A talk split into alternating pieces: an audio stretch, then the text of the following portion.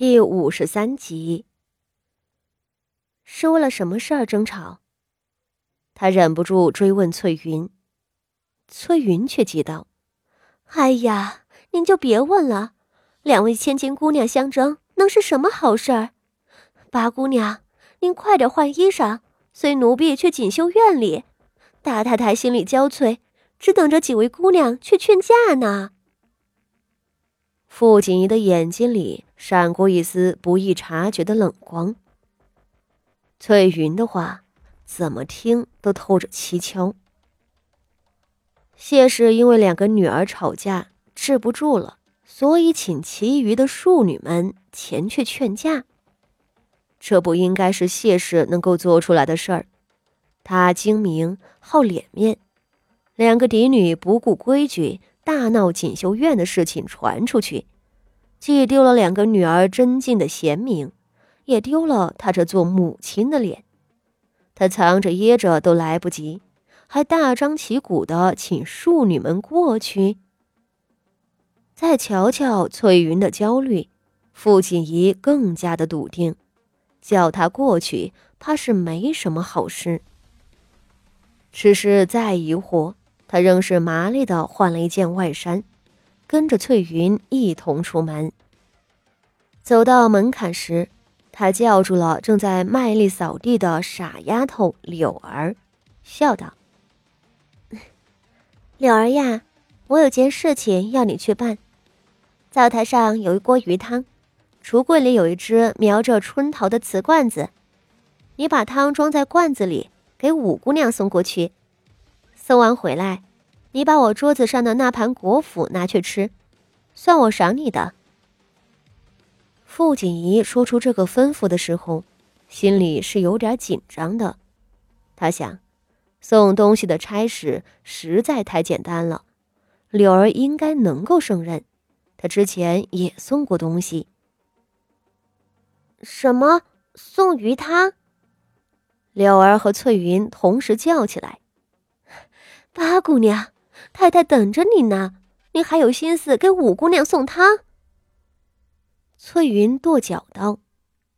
傅锦衣瞥了一眼翠云，淡淡道：“我是让柳儿去送，又不是我自个儿去送，能耽搁什么？我现在不正是要去锦绣院吗？”又解释道：“上午的时候在锦和院里和吴姐姐一块学佛。”吴姐姐随口说了一句：“想吃鱼汤。”翠云哦了一声，还要追问。那边傅锦仪提着裙子小跑了出去，一臂道：“翠云姐姐，你倒是快点啊！”不多时，到了锦绣院，走到隐蔽外头的时候，就听见了茶碗摔打的尖锐声音。傅锦仪都愣了，这是真闹得不可开交了啊！竟都开始砸东西了。再往里走，谢氏的呵斥声就传了过来：“你们给我住口！苗姨，你妹妹都这样了，你就不能让着她点儿吗？”紧接着就听见了傅妙仪的哭泣声。只是她一路走来，并没有看到傅柔仪几个姊妹的身影。唇角扯出一抹稀薄的冷笑，傅锦仪觉着自己似乎是知道了谢氏的心思。八姑娘来了，八姑娘来了。早有丫鬟等在房门外头，瞧见傅锦仪，竟如同看见救星一般，殷勤的打起了帘子，扶着她进去。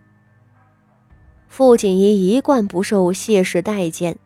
在锦绣院里，何曾受下人奉承过？他心里冷笑，面上则满是温顺。进了屋，只见谢氏一人坐在外头的椅子上，抹着眼泪。里屋寝室的门帘紧闭，从里头传来傅妙仪大声的痛哭。不过几天不见，谢氏的模样竟叫傅锦仪差点认不出了。脸色蜡黄，身材消瘦，眼睛因为连日的哭泣都肿得如桃子一般了。他见了傅锦仪，哪里还有从前高高在上的模样？扑上来道：“ 八丫头，你可来了，快去帮我劝劝你两个姐姐吧。”谢氏通身狼狈，傅锦仪可没有半点怜悯，他装模作样的担忧道：“母亲，这是怎么了呀？”唉，贾谊腿残了之后，性情大变，发起疯来，我都治不住。谢氏伤心的道：“妙仪来看他，一言不合就吵起来了。”说着，拉住傅锦仪的手往里面走。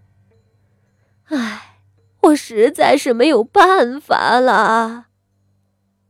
里头是一地的碎瓷片。傅锦仪吃惊的看着里头的两个人。傅妙仪缩在墙角里嚎啕大哭，头皮上赫然有一道不小的血口子，鲜血正顺着她的脸颊流淌。瞧着好不瘆人。那床上的傅家仪病得形销骨立，一张脸都成了锥子，连身子都撑不起来，手里却死死攥着一只碎了的茶杯子，要砸傅妙仪。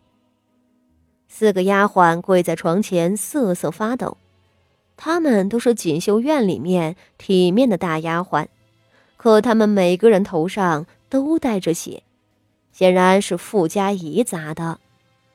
那个跪在墙根底下的丫头脸上，赫然有一道两寸长的皮肉翻卷的伤口，蹲在地上哭得凄惨万分。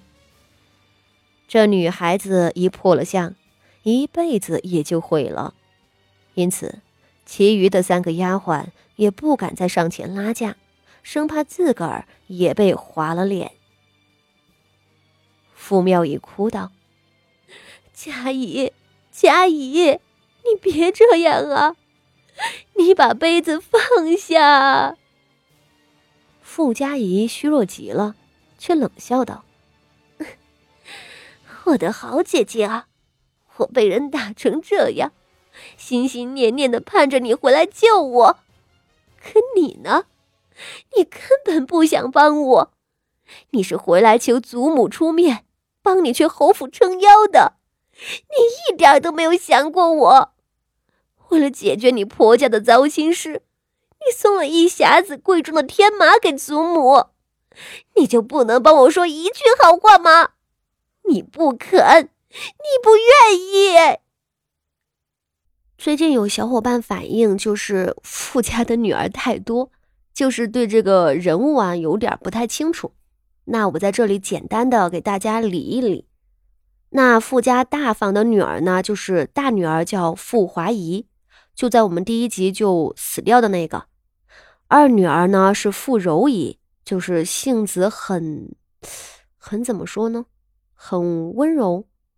然后呢是曹姨娘所生，还有三女儿傅妙仪，四女儿傅佳仪，都是谢氏所生。